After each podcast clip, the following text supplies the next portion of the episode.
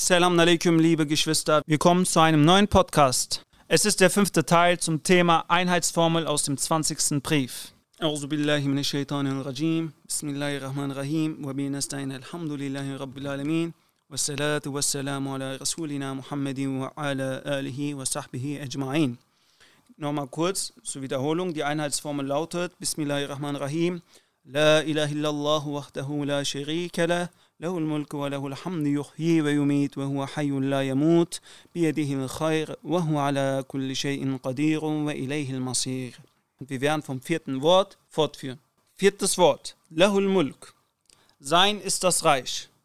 Lahul Mulk, das heißt, das ganze Reich ist sein Eigentum. Du bist sowohl sein Eigentum, ihm gehört, was du hast und was du bist, die Arbeit, die du verrichtest und der Platz, an dem du arbeitest.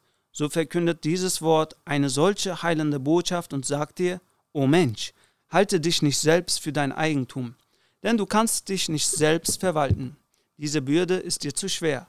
Allein kannst du dich nicht schützen, vor Unglücken kannst du dich nicht behüten und die elementaren Notwendigkeiten nicht herbeischaffen.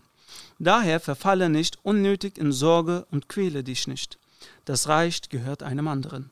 Jener Eigentümer ist sowohl allmächtig als auch barmherzig. Verlasse dich auf seine Macht und bezweifle nicht seine Barmherzigkeit. Lass die Sorgen los und fühle dich wohl.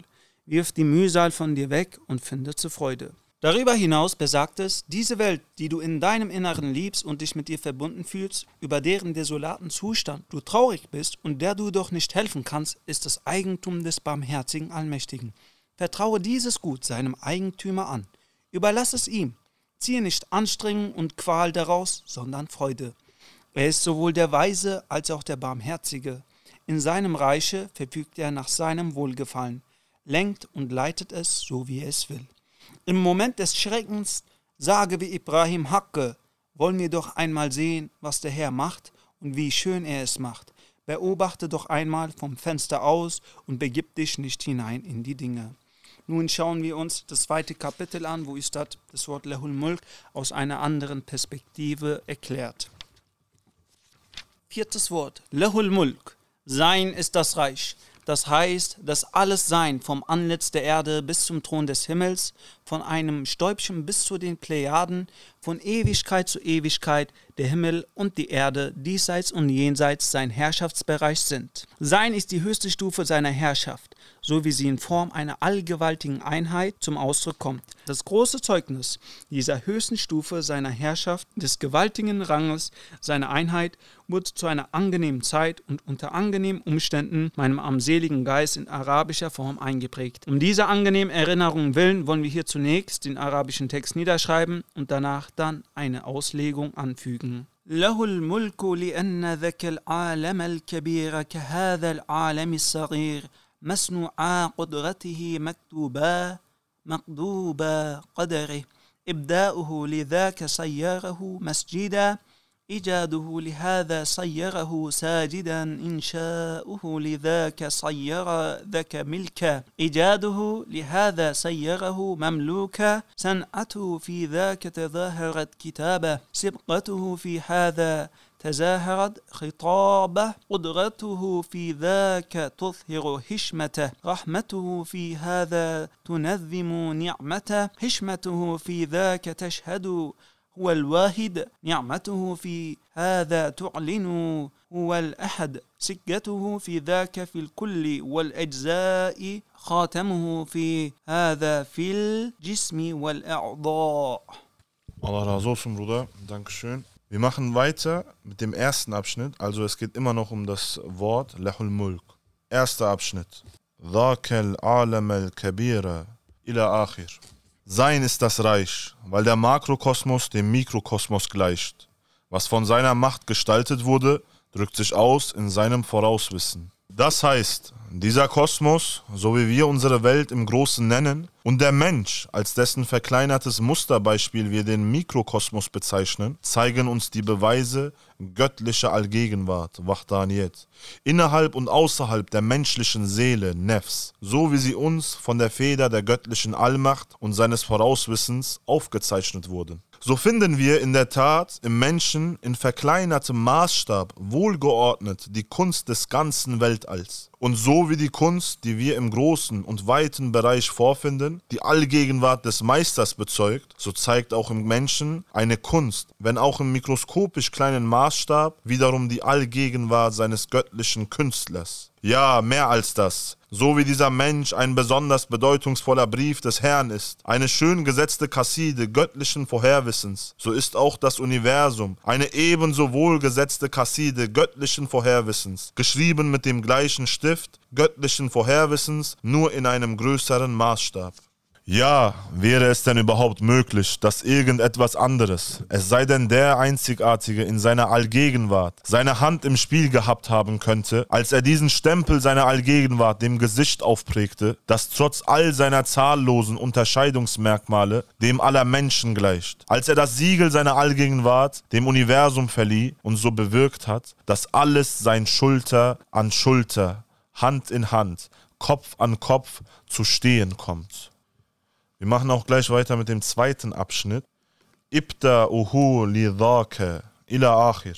Das heißt sinngemäß, der allweise Künstler Sani Hakim hat den Makrokosmos in so einzigartiger Weise zu einer Stätte der Anbetung erschaffen und das große Zeichen über ihm eingestickt, dass er die Gestalt des Alls zu einer großen Moschee umwandelte. Und er hat auch den Menschen in der Weise ins Dasein gerufen und ihm Verstand verliehen, dass er sich vor seinen wunderbaren Werken und seiner einzigartigen Macht anbetend und bewundernd beugt, lässt ihn dieses große Zeichen lesen, seine Hände im Gebet verschränken und ihn seiner Natur entsprechend als ein in Anbetung versunkener Diener niederfallen. Ja, wäre es denn überhaupt möglich, dass derjenige, vor dem sich alle in dieser großen Moschee in Anbetung verneigen und in Wahrhaftigkeit niederwerfen, ein anderer sein könnte als dieser Meister in der Einzigartigkeit seiner Allgegenwart? Sani Wahide Ahad. Dritter Abschnitt. Während er den Ersteren ins Dasein ruft, macht er ihn zu seinem Besitztum. Während er Letzteren ins Dasein ruft, macht er ihn sich zu seinem Diener. Das heißt sinngemäß, dieser König des Königreichs in all seiner Majestät, Malikul Mulku Zul Jalal, hat den ganzen Makrokosmos und besonders das Antlitz der Erde in einer Weise geformt und gestaltet, dass er zahllose konzentrische Kreise bildet, deren jeder einen Acker darstellt, wo er zu seiner Zeit von Abschnitt zu Abschnitt, von Periode zu Periode, von Zeitalter zu Zeitalter sein Feld bestellt, pflügt, sät und erntet. Fortwährend lässt er auf seinem Besitztum arbeiten und betreibt seine Ver Verwaltung. Die Welt der Atome, welche den größten Kreis bildet, hat er sich zu seinem Acker bestellt, wo er ständig einen ganzen Kosmos an Ernte einbringt und auf dem er in seiner Macht und Weisheit pflügt, sät und erntet. Sodann hat er das Antlitz der Erde als einen mittleren Kreis zu einem Acker gemacht, den er pflügt und bestellt und auf dem er von Jahreszeit zu Jahreszeit Welten und Arten aussät und von dem er sie wieder erntet. Auch die geistige Ernte schickt er zu den verborgenen, jenseitigen Traum, Geist Geist und Beispielwelten. Auch einen Garten, der einem noch kleineren Kreis angehört, füllt er hundertmal und tausendmal durch seine Kraft und lehrt ihn wieder in seiner Weisheit. Und aus dem noch kleineren Kreis eines lebendigen Daseins, eines Baumes zum Beispiel oder eines Menschen, bringt er eine hundertmal vielfältigere Ernte hervor. Das heißt also, dass der König seines Reiches in seiner Majestät, Malikul Mulk Zul Jalal, alle die großen und die kleinen, die individuellen und die universellen Dinge als Modell erschafft und sie dann in hundertfältiger Weise immer wieder neu mit seinen kunstvoll verzierten Tuchen bekleidet und somit die Erscheinungen seiner Namen und Wunderwerke, seiner Macht zur Schau stellt. Jedes einzelne Ding in seinem Reich hat er wie eine Blattseite erschaffen und schreibt auf jeder dieser Seiten in hundertfältiger Weise bedeutungsvolle Briefe, stellt diese Verse, diese Eier seiner Weisheit aus und lässt sie von seinen mit Bewusstsein begabten Wesen lesen. Während er sich also diese ganze große Welt zu seinem Eigentum erschuf, hat er auch den Menschen in der Weise ins Dasein gerufen und ihm solche Anlagen und Fähigkeiten, Sinne und Gefühle und insbesondere eine solche Selbstsucht, Nefs, Lust, Verlangen, Ansprüche und Begierden gegeben, dass er zu einem Diener in Allahs Riesenreich wurde, der nach diesem ganzen Reich verlangt. Ja, wäre es denn überhaupt möglich, dass neben diesem König des Reiches in seiner Majestät, der diese so große Welt angefangen von einem Stäubchen oder einer Fliege bis hin zu ihrem großen Ganzen, zu seinem Besitz und Eigentum und zu seinem Acker gemacht hat, der diesen kleinen Menschen zum Verwalter seines großen Reiches, zu seinem Aufsichtsbeamten, zu seinem Landmann und Gärtner, zu seinem Handelsvertreter, zu seinem Herold, zu seinem Diener und Anbeter, zu einem, der sein ehrenwerter Gast und Gesprächspartner sein soll, noch irgendein anderer über sein Königreich verfügen, Herr seiner Untertanen sein könnte. Also, zum Wort Lehul Mulk, also dem vierten Wort der Einheitsbekenntnis, der Einheitsformel, gibt es noch äh, sieben weitere Abschnitte, aber da kann jeder nochmal individuell selber natürlich weiterlesen und sich vertiefen. Wir werden noch ein paar andere Verknüpfungen machen und zwei, drei andere Abschnitte vorlesen. Allah Rasulsun, jetzt werde ich aus dem 17. Wort, welches ein Bittgebet ist, eine Stelle passend zum Thema zitieren. وملكي وعودادا فنا كنت بقايابت أز أن سرك نفس نفي نفي أن نف نف إثباتست Es ist ja sowieso sein Eigentum. Er hat es ja dir gegeben, darum verzichte darauf und opfere es ohne einen Anspruch darauf zu erheben und ohne zu zögern, damit es dir erhalten bleibe. Denn eine Verneinung zu verneinen gilt als Beweis, das heißt, wenn das, was es nicht gibt, zunichte wird, dann gibt es das. Nachdem das, was es nicht gibt, zunichte geworden ist, gibt es dies. خدای پر کرم خود ملکی خود رامی هرات از تو بهای بگیران داده برای tu niqah darest. Der gastfreundliche Schöpfer kauft von dir sein eigenes Gut.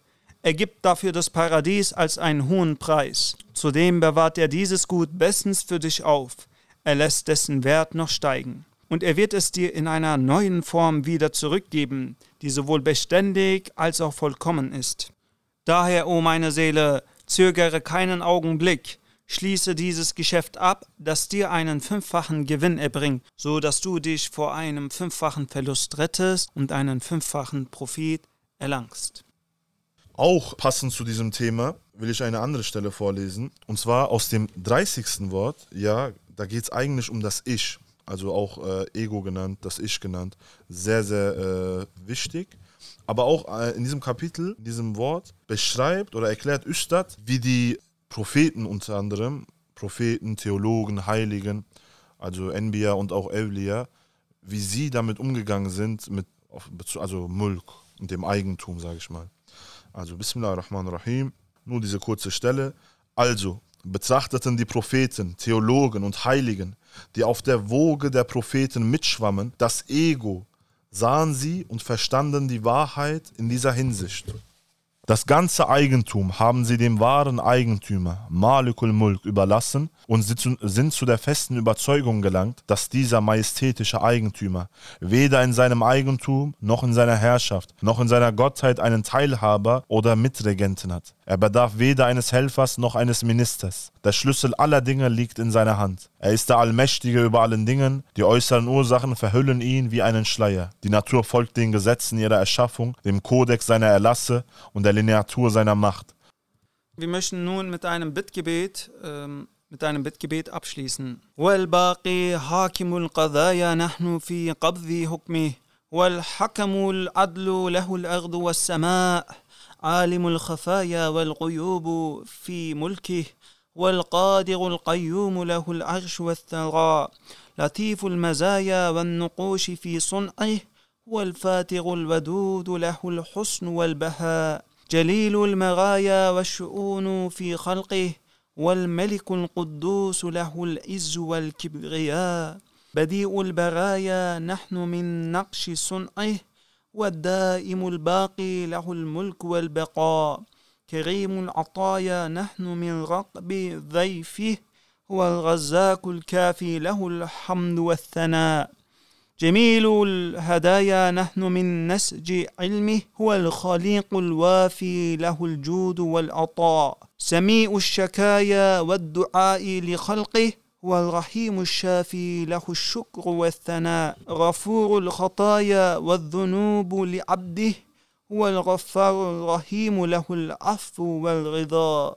O meine Seele, weine wie mein Herz, rufe aus und sage, ich bin vergänglich und wünsche nicht den, der vergänglich ist. Ich bin schwach und wünsche nicht den, der schwach ist. Meinen Geist habe ich dem Erbarmer Rahman übergeben. Ich wünsche nichts anderes. Ich wünsche, doch wünsche ich einen ewig bleibenden Geliebten. Ich bin zwar nur ein Stäubchen, doch verlange ich nach einer immerwährenden Sonne. Ich bin zwar nichts im Nichts, doch wünsche ich dies alles, was da ist. Danke für eure Aufmerksamkeit bis hierhin. Und ich würde sagen, damit schließen wir den heutigen Unterricht ab und diesen Podcast. Bis zum nächsten Mal, inshallah. Wassalam. Al-Fatiha.